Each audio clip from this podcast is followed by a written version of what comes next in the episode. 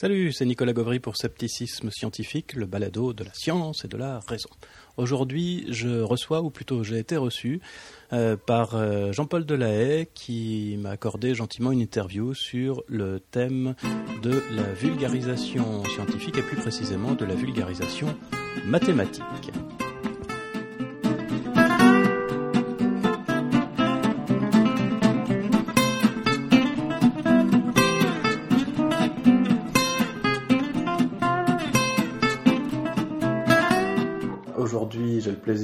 Avec euh, Jean-Paul Delahaye, que vous connaissez sûrement pour ses nombreux livres de vulgarisation scientifique, mathématique surtout.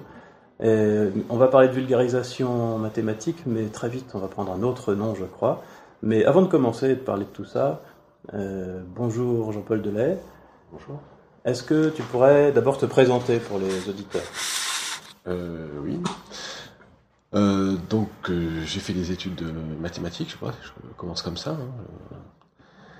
Euh, je ne vais pas décliner tous mes diplômes, enfin bon, j'ai passé l'agrégation, j'ai fait une thèse de troisième cycle en, mathématiques appliquées, une thèse d'état en mathématiques appliquées, et depuis maintenant plus de 20 ans, je suis plutôt, je travaille plutôt dans le domaine de l'informatique théorique. Donc mes recherches portent sur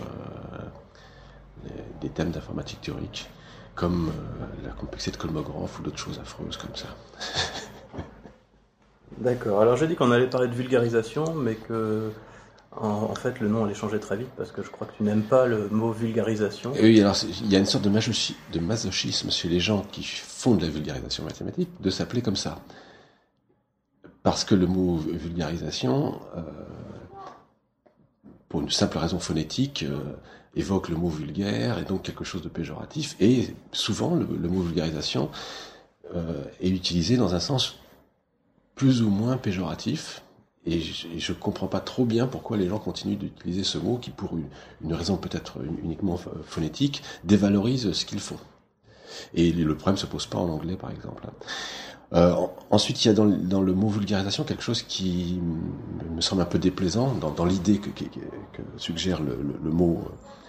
Euh, c'est que il y a, quelqu'un qui s'adresse à quelqu'un qui est un peu plus bas que lui et il va lui, mâchouiller euh, un savoir scientifique sous une forme accessible. Il y a, une idée de, de, transmission dégradée du- du- d'une information scientifique ou d'un savoir scientifique. Et je, trouve que c'est euh, que c'est pas vraiment l'idée qu'on doit avoir. Euh, et moi, je préfère tout, simplement le, terme d'information scientifique. Euh, quand un historien parle de l'histoire au grand public, bah, il, il fait de l'histoire.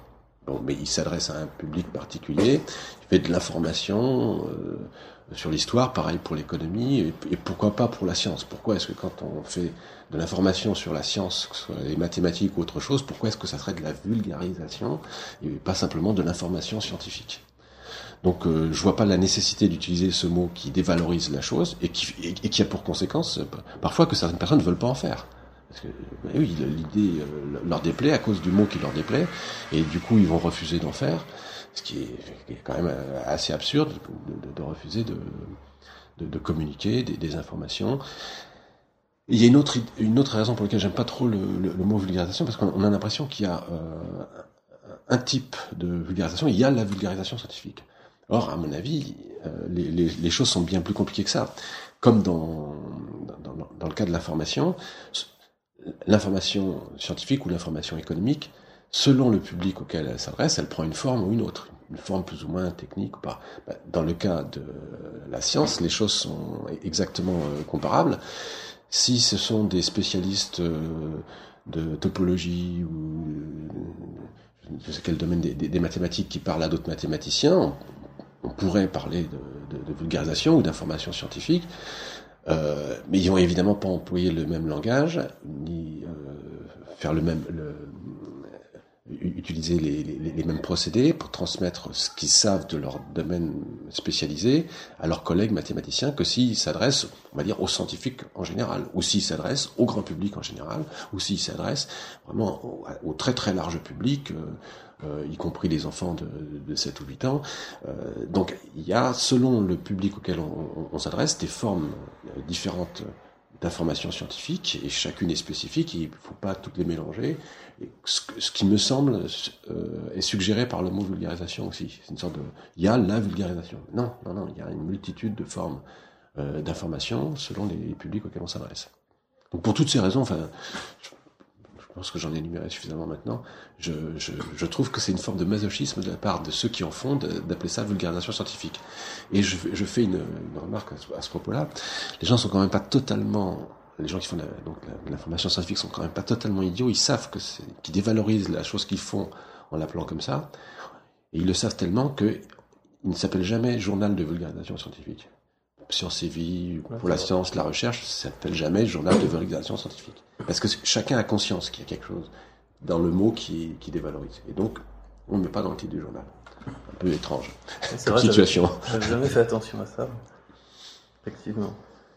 Euh, alors peut-être qu'une des raisons pour lesquelles on parle de vulgarisation en science plutôt que d'information, c'est que une impression qu'on peut avoir, moi honnêtement, euh, mmh. je, l'ai eu, hein, c'est que si on veut informer en science, on est obligé de simplifier et donc un peu de mentir ou de faire euh, autre chose que vraiment de la science. Euh, par exemple, quand on, en tout cas si c'est pour le grand public, disons, si, on veut présenter des théories mathématiques compliquées, en général, ça fait, c'est pas un livre de mathématiques. C'est plutôt un livre sur les mathématiques. Ouais, mais je, je, suis pas tout à fait d'accord. Quand quelqu'un s'adresse au grand public pour faire euh, l'histoire de Louis XIV, il va pas du tout le, le faire de la même façon que s'il s'adresse à ses collègues aussi spécialistes de cette époque-là de l'histoire de France. Donc le, problème me semble le même en fait. Et, et du coup, non, je, je, je, suis pas sûr. Non, il y a des niveaux de langage différents selon les publics, mais c'est pas essentiellement différent. Et bien sûr, quand on va parler de mathématiques une théorie très, élaborée, très avancée de, mathématiques euh, à un grand public, bah évidemment, on va pas étaler les, équations ou, les raisonnements euh, sophistiqués pour, la présenter. On va la présenter autrement, mais, c'est vrai aussi de quelqu'un qui, étudie, euh, qui parle de Louis XIV, il va pas expliquer comment il a été fouillé dans les archives pour voir ceci, cela. Il va aller direct droit au fait. Il va décrire les choses en les simplifiant aussi. Donc je ne suis pas sûr que ce soit absolument vrai. D'accord. Est-ce que, alors tu dis que la, vulgarisation, le mot, mais même indépendamment du mot, l'information scientifique, est-ce que, est que tu penses que c'est méprisé dans, le public et, et surtout, surtout pas seulement dans le public, mais surtout à l'université? Quel est le rapport ben, des universitaires Alors en fait, je pense que non, pas du tout. Alors il y a cet effet un peu euh, pervers du, du mot vulgarisation qui, va dissuader certains d'en faire, mais je pense que dans le fond, non. Euh, D'abord, dans les statuts de l'université, du CNRS, etc., il y a toujours cette euh, mentionné, alors là on parle plutôt de diffusion du, savoir scientifique ou diffusion des résultats de la recherche, il y a toujours cette activité de, communication avec un public plus large que celui des, spécialistes qui est évoquée comme l'une des missions de l'université, du, du CNRS, etc. Donc dans l'esprit des responsables, de ceux qui définissent les, les, missions des, des, organismes de recherche, euh, il y a toujours ça. Donc, a priori, il n'y a pas de dévalorisation de ça. Euh, ensuite, euh, chez les chercheurs même, alors là c'est un petit peu plus compliqué. Je pense que tous les chercheurs sont quand même sensibles à l'idée que d'autres gens que les 12 personnes avec qui ils communiquent habituellement soient au courant de leur travail. Et donc ils sont, a priori, satisfaits de communiquer un peu plus largement. Euh, alors il y en a qui vont faire l'effort de le faire, il y en a qui vont pas faire l'effort de le faire parce que effectivement ça va pas être très bien comptabilisé quand on va évaluer leur dossier pour les promotions, pour les pour euh, changer, pour avoir un poste, euh, des, primes, je sais pas quoi, ça va pas être beaucoup comptabilisé. Donc il y a des gens qui vont se, en gros, prendre pour eux-mêmes une sorte de vision très stricte de ce que c'est que le travail scientifique, c'est la production d'articles, qu'on publie dans des revues avec comité de lecture, euh, si possible revues classées rang A dans les classifications, et qui vont ne travailler qu'à ça. Et puis il y a des gens qui ont quand même, et heureusement ils sont euh, nombreux, une vision un peu plus large de ce que c'est que le, travail d'un chercheur et d'un scientifique, qui est de produire de nouvelles connaissances, qui est de synthétiser celles de, leur domaine pour que les domaines voisins euh, soient au courant de, ce qui se fait dans leur domaine, voire mieux de parler d'une manière compréhensibles à un public large, des choses qui se font dans leur domaine, voire un peu autour de leur domaine, pour communiquer avec un public plus large. Donc il y a heureusement beaucoup de gens qui sont aussi sensibles à ça, et il y a des gens qui, qui, consacrent beaucoup d'énergie, voire il y a des gens qui finissent par, faire, par ne faire plus que ça dans, leur travail universitaire. Alors donc c'est une mission, euh, officiellement c'est une mission de l'université de diffuser le savoir, de faire de l'information scientifique.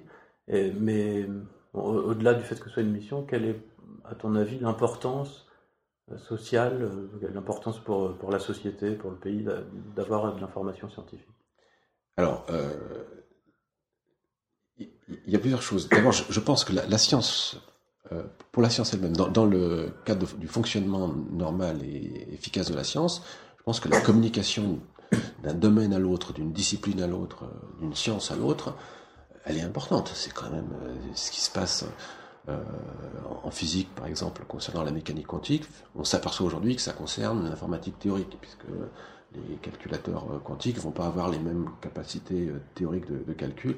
Donc qu'il y ait une communication entre les physiciens qui s'intéressent, enfin qui, qui, développent, qui, qui, qui ont une, bonne compréhension de ce que c'est que la mécanique quantique et les, les informaticiens qui a priori ne manipulent que des maths, c'est une nécessité. Donc l'inter, les échanges entre les disciplines me semble une chose fondamentale pour le bon fonctionnement de la science. Donc ça c'est un premier point pour lequel il faut qu'il y ait cette information scientifique, donc euh, euh, d'une discipline vers l'autre.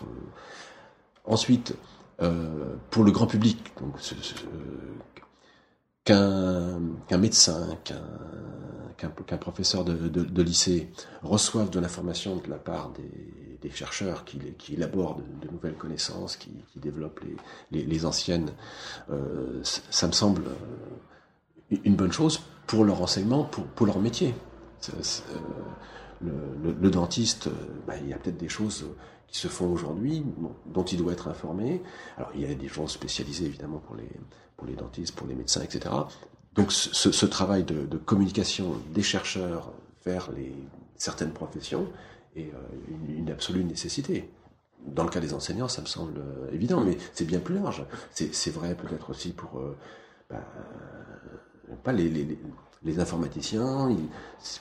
Même ceux qui, sont uniquement devant un, ordinateur à écrire du code, peut-être que ça les intéresse de savoir euh, comment euh, on grave aujourd'hui les, puces qui sont dans leur ordinateur et quelles sont les choses attendues ou pas attendues. Donc ils ont aussi besoin d'une certaine information non, non spécialisée, non euh, information de chercheur à chercheur, ils ont besoin d'une information parce que, bah oui, ils utilisent un ordinateur, c'est quand même pas mal s'ils savent un petit peu comment euh, évoluent les, les, techniques euh, pour concevoir des, puces électroniques, même si, bah, évidemment, ils n'iront jamais eux-mêmes concevoir une nouvelle puce ou des choses comme ça. Donc, pour le bon fonctionnement de beaucoup de choses, qu'il y ait cette information qui soit pas juste une information de chercheur à chercheur, c'est une nécessité. Et puis il y a un dernier point, c'est euh, bah, le contribuable, il paye euh, des gens au CNRS, à l'université pour qu'il y ait des recherches. C'est un peu normal qu'ils soient informés de ce que produisent ces, gens. Euh, parce qu'ils payent, mais pas seulement ça, parce que euh, la culture euh, que chacun a, donc les choses qu'il sait sur, sur le monde, sur, euh, sur les sciences, bah, elle doit évoluer. Et elle, évolue comment? Elle évolue par ce que les, savoirs évoluent, parce que les recherches euh, fonctionnent, parce que les chercheurs trouvent de nouvelles choses. Et euh, c'est normal, et c'est souhaitable que le grand public soit informé d'une façon ou d'une autre de l'évolution, la façon dont on conçoit aujourd'hui les, êtres vivants, qui n'est plus du tout la même qu'il que, y a 50 ans. Euh, pareil pour euh, l'informatique ou la physique, qui soient informés de ces choses-là, c'est une nécessité pour que chacun soit informé du monde comme il est et des maîtrises techniques euh, qu'on a acquises. donc il y a une nécessité générale que l'information scientifique circule. Je pense que l'information scientifique doit circuler à tous les niveaux, et c'est pour ça qu'il y a plusieurs sortes de, types, plusieurs types d'informations scientifiques qui doivent être euh, euh faites, euh, et que toutes ont, toutes ont, toutes ont une fonction. C'est pas, c'est pas un luxe, c'est pas, c'est pas un art, c'est des choses qui sont utiles pour le, bon fonctionnement à tous les niveaux de, la société, de, la science elle-même. Est-ce que peut-être que tout à l'heure on va parler plus spécifiquement des maths, mais juste avant, une dernière question un peu généraliste sur, sur l'information scientifique. J'ai failli dire vulgarisation, aïe aïe. Je sais que c'était pas un puriste. Non, mais euh, comment tu vois euh, le phénomène Internet pour la vulgarisation scientifique ah oui, ça c'est. Est-ce que ça a apporté quelque chose ou est-ce qu'au contraire c'est négatif? Bon, Moi je trouve que c'est formidable. c'est malheureux pour certains journaux qui vont évidemment vendre euh, un plus petit nombre d'exemplaires parce qu'il y a une certaine substitution qui se fait quand même euh, entre acheter un journal et lire Internet. Donc c'est sûr que c'est nuisible à l'édition scientifique d'une manière euh, générale, aussi, bien les livres que, les journaux. Mais euh, pour ce qui est du, consommateur, de l'amateur d'informations scientifiques, bah, c'est fantastique. Il a de, nouveaux moyens d'accéder à l'information scientifique et, il a, et euh, ces moyens sont, vraiment multiples et je vais mentionner quelque chose de particulier. Euh, autrefois, je sais pas, je, reprends l'exemple de mon dentiste, c'est un exemple que certaines personnes aiment bien. Donc il, est abonné à une revue, euh, par exemple pour la science ou la recherche ou sciences c'est à venir. Bon, il lit ça et c'est l'information qui, lui vient. Et puis il y a, il y a 20 ans, ben, s'il voulait sortir de cette information et avoir des précisions sur un sujet qu'il avait vu traiter dans, le journal en question, bah, c'était difficile parce que les, revues spécialisées, elles sont dans les bibliothèques universitaires, mais on ne les trouve pas chez les marchands de journaux. On ne peut pas non plus les acheter numéro par numéro, ou alors c'est très compliqué, c'est des démarches. Hein. Et aujourd'hui, euh, donc le même dentiste qui trouve intéressant un sujet et qui voudrait en savoir plus, bah, il va aller sur Internet, il va taper quelques mots-clés, il va tomber sur un article Wikipédia.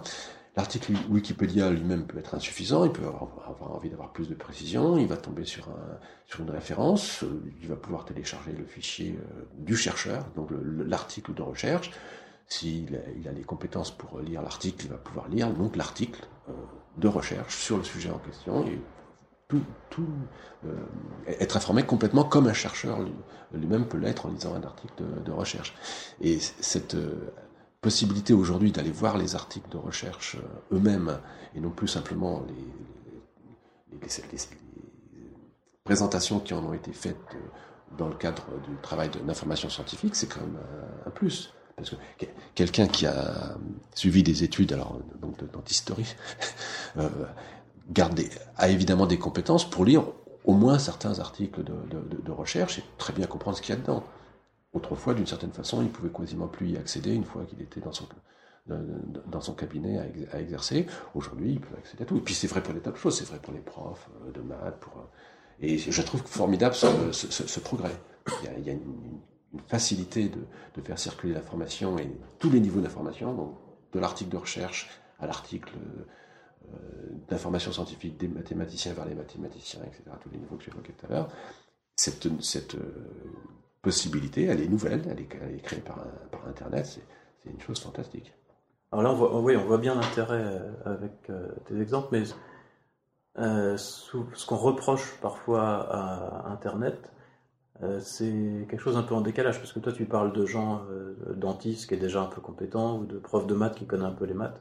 Mais ce qu'on dit parfois, c'est que la personne qui n'a aucune compétence particulière, mais qui veut s'informer quand même sur un sujet, euh, en général utilise euh, Google, par exemple, pour chercher, et, tombe sur des sites qui sont absolument pas sérieux, mais qui se présentent comme sérieux. Euh, Gérald Brunner a fait une conférence qu'on a passée sur le balado d'ailleurs, il n'y a pas longtemps, euh, où il disait que il, avait regardé les premières pages qui apparaissaient quand on tape euh, astrologie, euh, monstre du Loch Ness ou je ne sais quoi, et que si on n'a aucune idée a priori sur un thème comme ça, et qu'on regarde seulement les premières pages, c'est ce qui est le cas de, la plupart des gens, enfin moi en tout cas, ben, l'impression qu'on a, c'est que l'astrologie c'est bien établi, que ça marche, qu'il y a eu plein de succès, que le monstre du Loch Ness, il y a quand même pas mal de preuves, etc. Parce qu'il y a beaucoup plus de sites pour ça que contre. Euh, oui, je comprends bien, mais cette situation-là n'est pas nouvelle.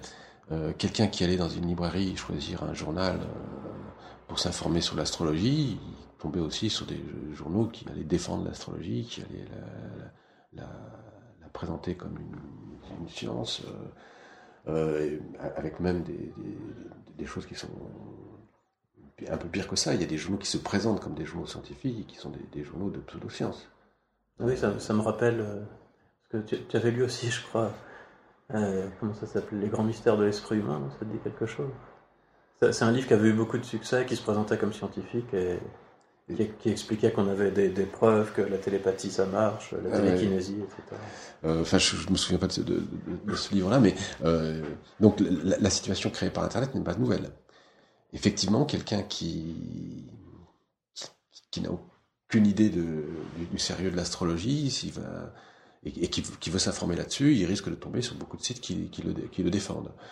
Euh, je pense que assez vite, quand même, euh, les, gens apprennent à se servir d'Internet et à faire un peu le tri. Et euh, assez rapidement, je pense que chacun apprend à reconnaître des choses qui sont sérieuses, des choses qui ne sont pas sérieuses. Le, premier outil pour ça, c'est Wikipédia. Quand il s'agit de thèmes vraiment scientifiques, les articles de Wikipédia, en général, sont assez sérieux. Sur un thème comme l'astrologie, ça va être différent, puisque effectivement, les rédacteurs de, Wikipédia vont s'opposer, vont faire, une guerre. Mais si l'article de Wikipédia n'a pas été euh, trusté par les, pour euh, astrologie, il va y avoir au moins un paragraphe euh, concernant le scepticisme sur, à, à, propos d'astrologie.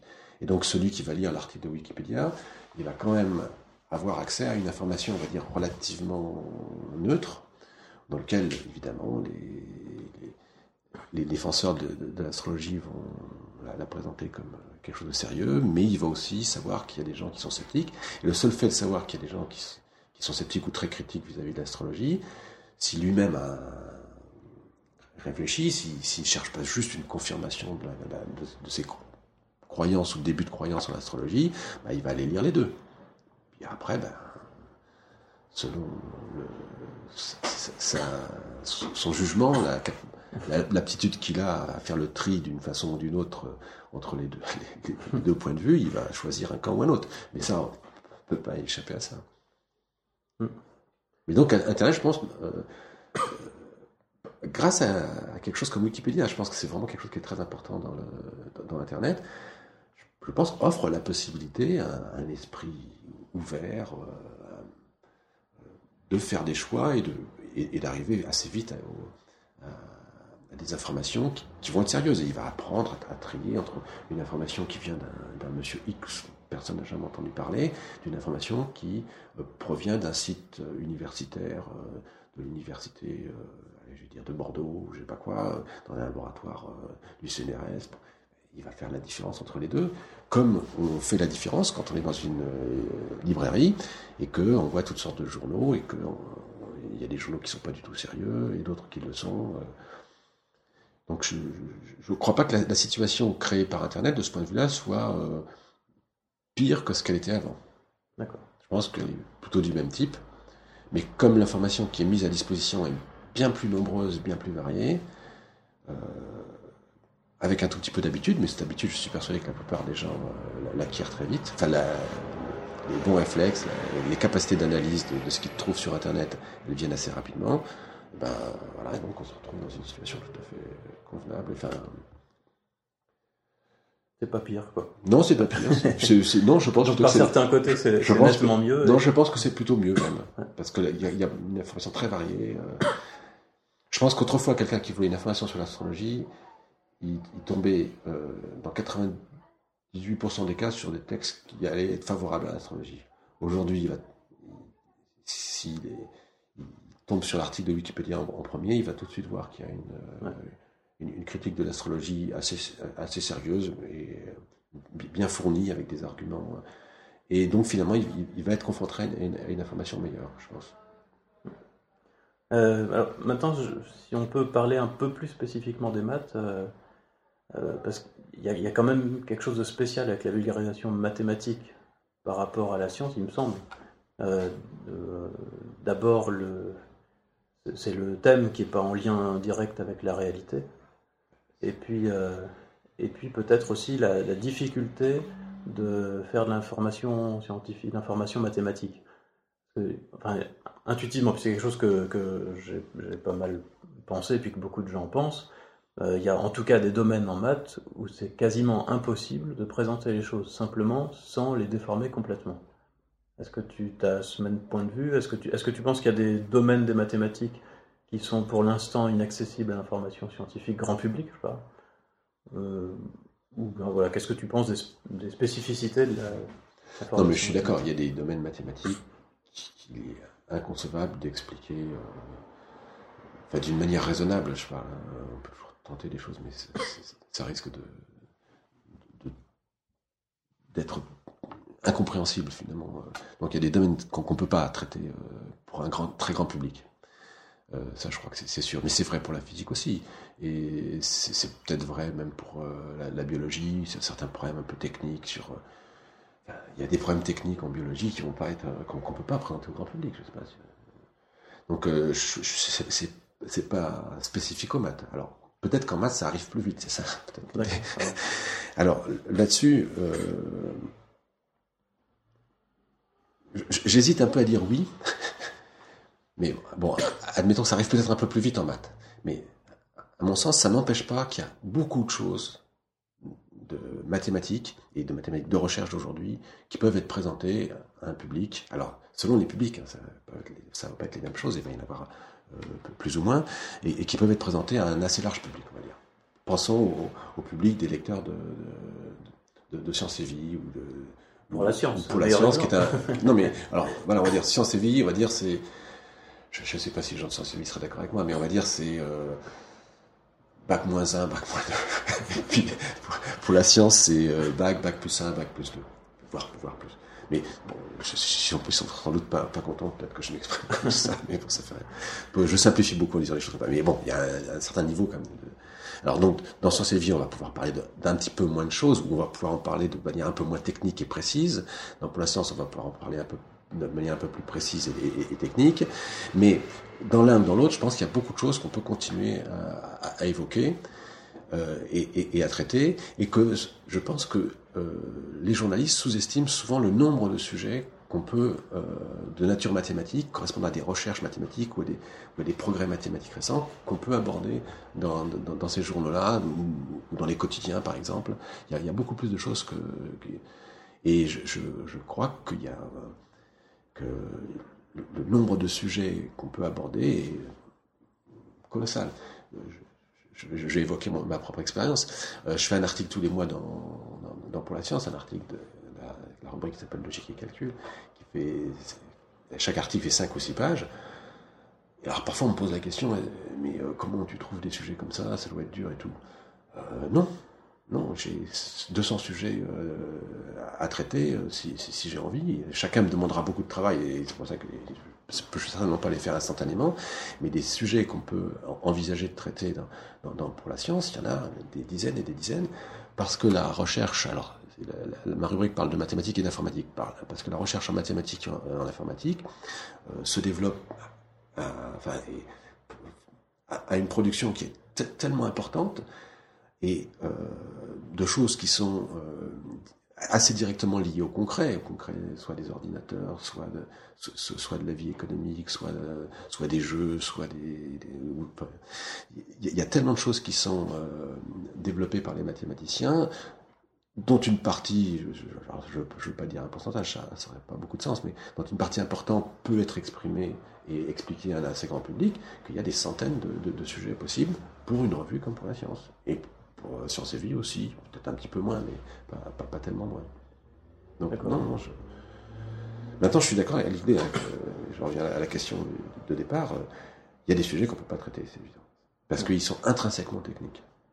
Et... Est-ce que tu penses que ces sujets-là pourront être traités plus tard, un jour Ou est-ce que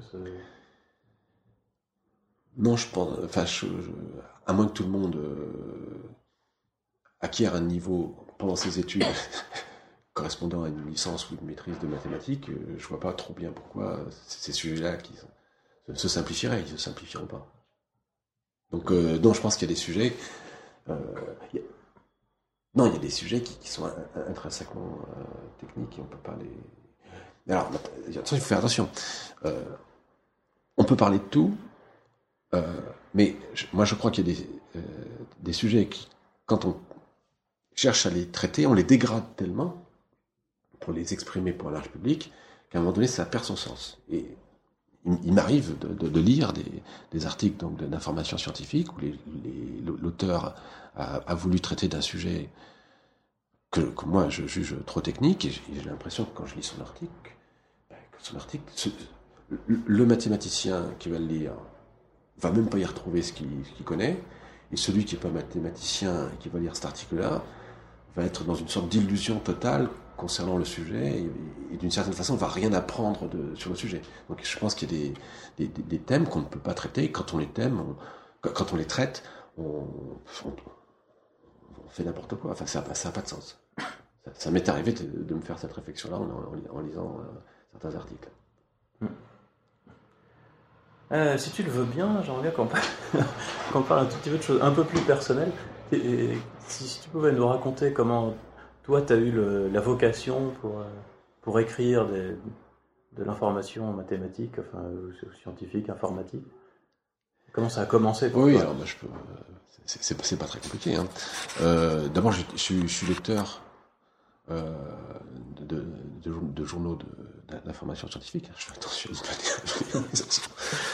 euh, depuis longtemps. J'ai été abonné euh, euh, pour la science dès le numéro zéro, comme j'aime bien le raconter, euh, mais à la recherche depuis plus longtemps, puisque la recherche existait avant.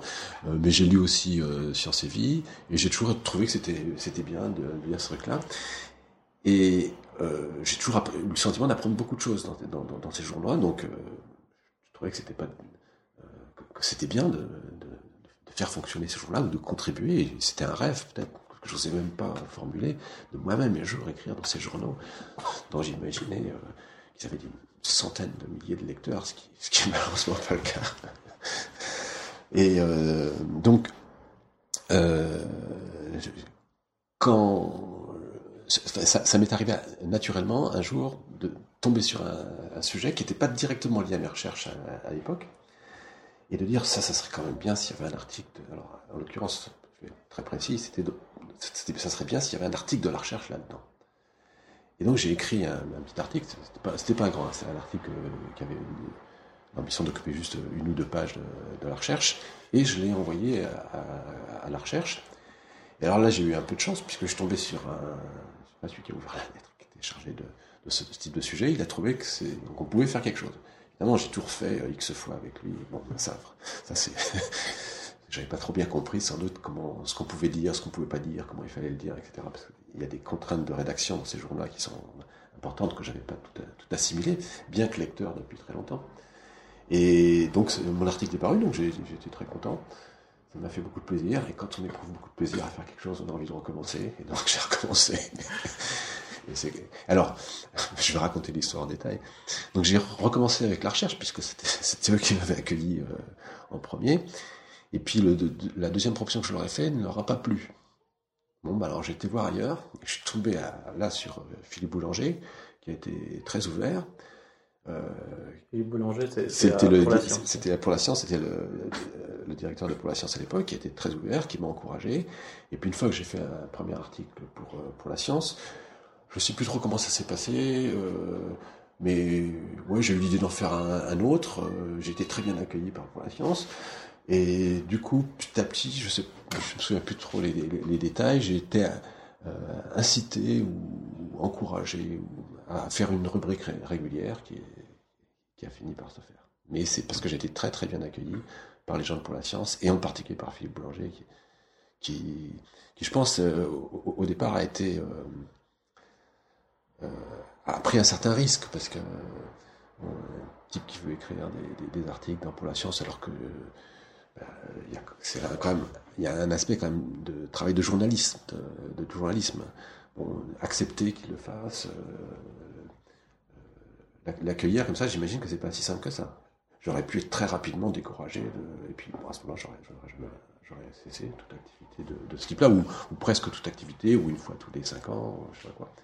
Non, non, là, il a, il a su, je sais pas comment dire, tirer la la ligne j'avais mordu et il m'a attiré à, donc à faire une rubrique plus régulière qui est devenue mensuelle. Tu as écrit aussi beaucoup de livres. Euh, je pense que les, gens doivent plus te connaître pour tes livres que pour ta rubrique, parce que je, crois qu'on fait plus attention à l'auteur d'un livre que d'une rubrique. c'est une hypothèse, hein, j'en sais rien. Euh, de quel livre tu es le plus fier? Euh, non, mais je sais, sais pas trop la réponse. non, non. Si tu me demandes, si tu poses la question, quel est le livre qui, a eu le plus de lecteurs, ça, je peux te répondre. C'est une question objective. bon, alors, la question, quel est le livre qui a eu le plus de lecteurs C'est le livre que j'ai fait sur le nombre pi. Est-ce que c'est ce que j'ai fait de mieux? J'en suis pas si sûr. Euh, non, je sais pas. Non, euh, non je, je, sais pas ce que j'ai fait. D'accord. Alors, quels sont, quels sont tes derniers livres? Alors, euh, les, alors, il y a une catégorie de livres que je, fais régulièrement, qui sont en fait les reprises des articles de la, rubrique, qui sont euh, corrigés, remis en page, euh, parfois euh, complétés, et qui, sont donc, un peu automatiques. Tous les trois ans, je vais, je vais en faire un. donc il y en a un qui est paru l'année dernière, qui s'appelle Les inattendus mathématiques. non, ça c'est celui d'avant paire dans les livres qui s'appelle euh, Mathématiques pour le plaisir. Euh, je, pense que c'est des livres euh, qui sont assez denses parce que justement, comme on reprend 20 chroniques, 22 chroniques, chacune est en général déjà un, petit peu dense, ça fait un livre qui, est assez dense, mais qui est aussi assez facile à, exploiter, je dirais, pour celui, celui qui l'achète, dans la mesure où les chapitres sont indépendants. Donc, moi, je suis, je suis content de faire ces, livres-là et je, suis un, peu, un, petit peu fier de faire ça parce que je trouve que c'est pas, c'est pas des livres euh, pleins de vide, il y, a, beaucoup de choses, peut-être trop. On, m'a fait le reproche parfois de mettre trop de choses dans le livre. Ah, on a trop de trucs. on n'arrive pas à s'y retrouver. Bon, bon. Euh, alors après, j'ai voulu faire de, depuis quelques années des, des, livres un petit peu différents où où je développe un peu plus chaque thème, parce que 22 thèmes différents, c'est c'est quelque chose de, de, bien. D'une certaine façon, on passe rapidement d'un thème à l'autre. Mais parfois, euh, ce que je peux pas faire dans, dans la rubrique de, Pour la science, j'ai envie de développer plus un thème. Et non, pas d'en faire euh, l'équivalent donc de 10 ou 15 pages de livre, mais d'en faire 30 pages de, de livre. Et à ce moment-là, donc j'ai repris, le plus souvent ça s'est passé comme ça, j'ai repris des, des, thèmes que j'avais traités dans, dans la rubrique, et j'ai été plus profondément dans ce que je voulais dire, dans les détails de ce que je voulais dire, parfois dans les, démonstrations que, je considérais comme importantes euh, à mettre. Et donc j'ai produit des, textes qui sont en gros un petit peu sur le même principe que les, les, articles de la rubrique, mais euh, où on, va un peu plus loin, des choses que je peux pas dans pour la science, des démonstrations, etc.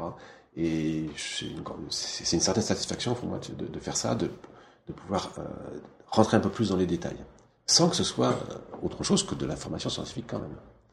Alors après, j'ai aussi publié quelques livres euh, purement techniques, donc là c'est pour, mes collègues qui travaillent sur le genre de choses comme ça, sur la, la, complexité de comographe ou des, choses comme ça. Mais bon, ça c'est un des livres plus, on va dire, universitaires.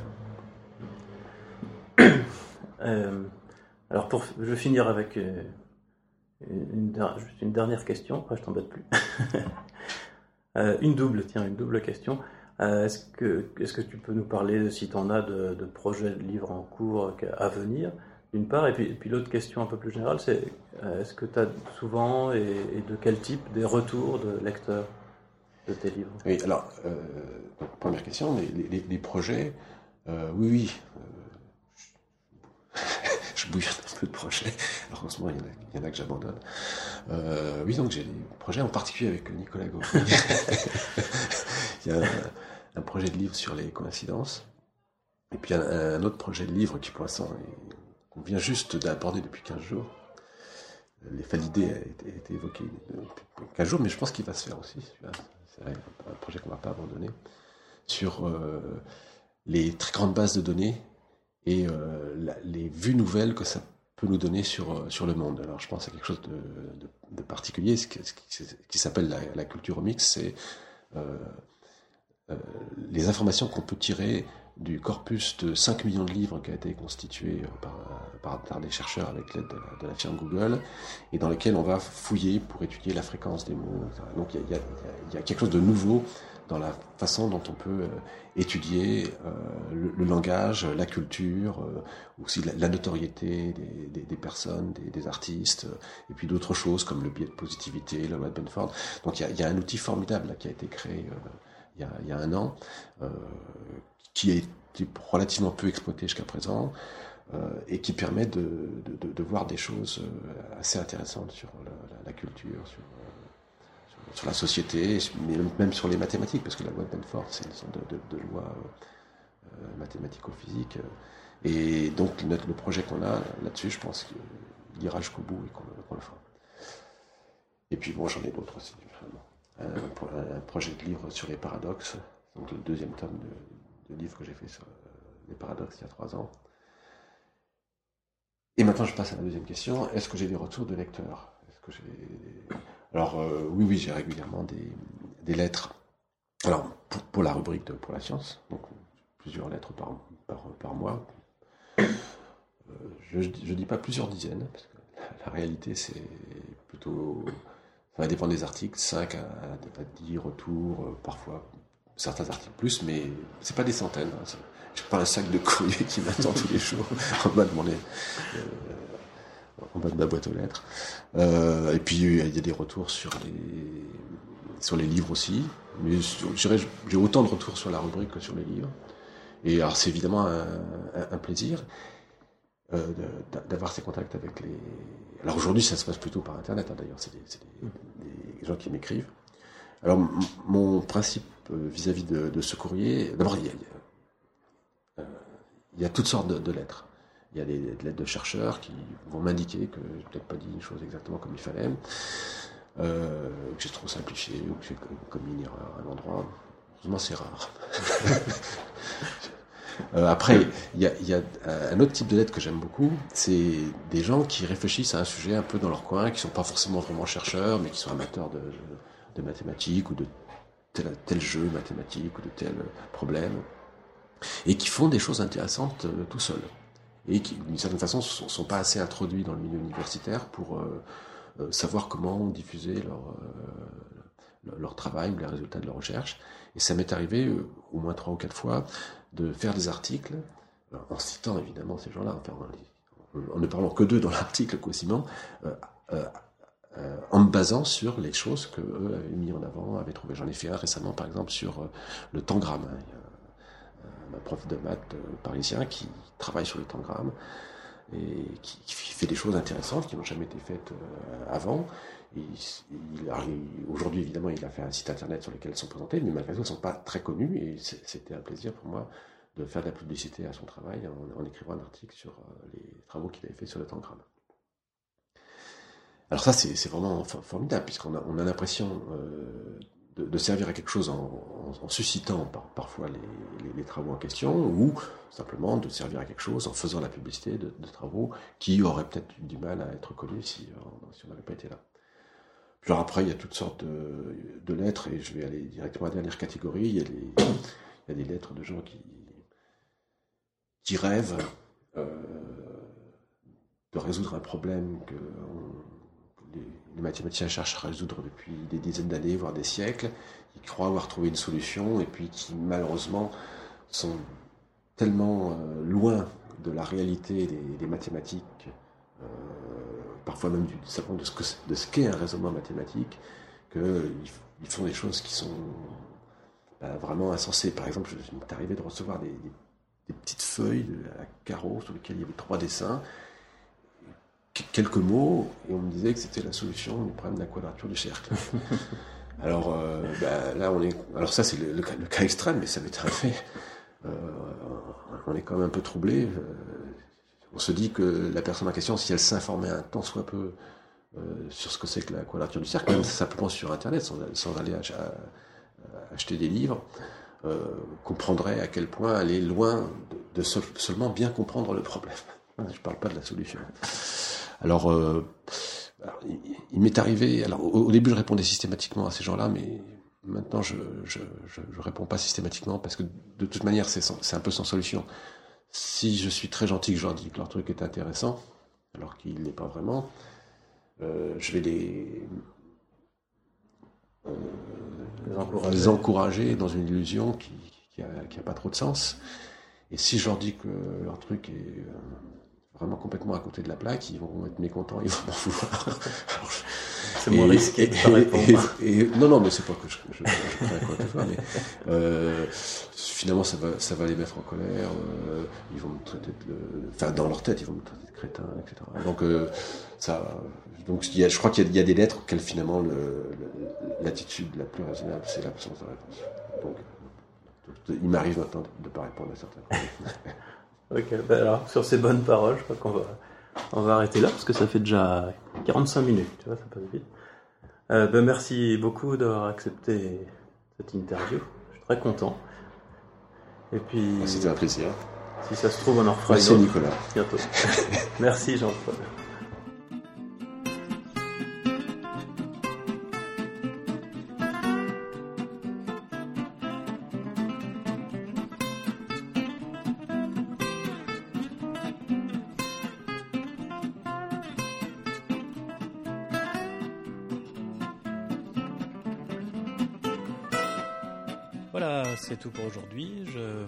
De nous avoir écoutés. À la semaine prochaine avec Jean-Michel Abrassard. C'était Nicolas Gauvry pour Scepticisme scientifique. Sceptiquement vôtre, comme dit Jean-Michel.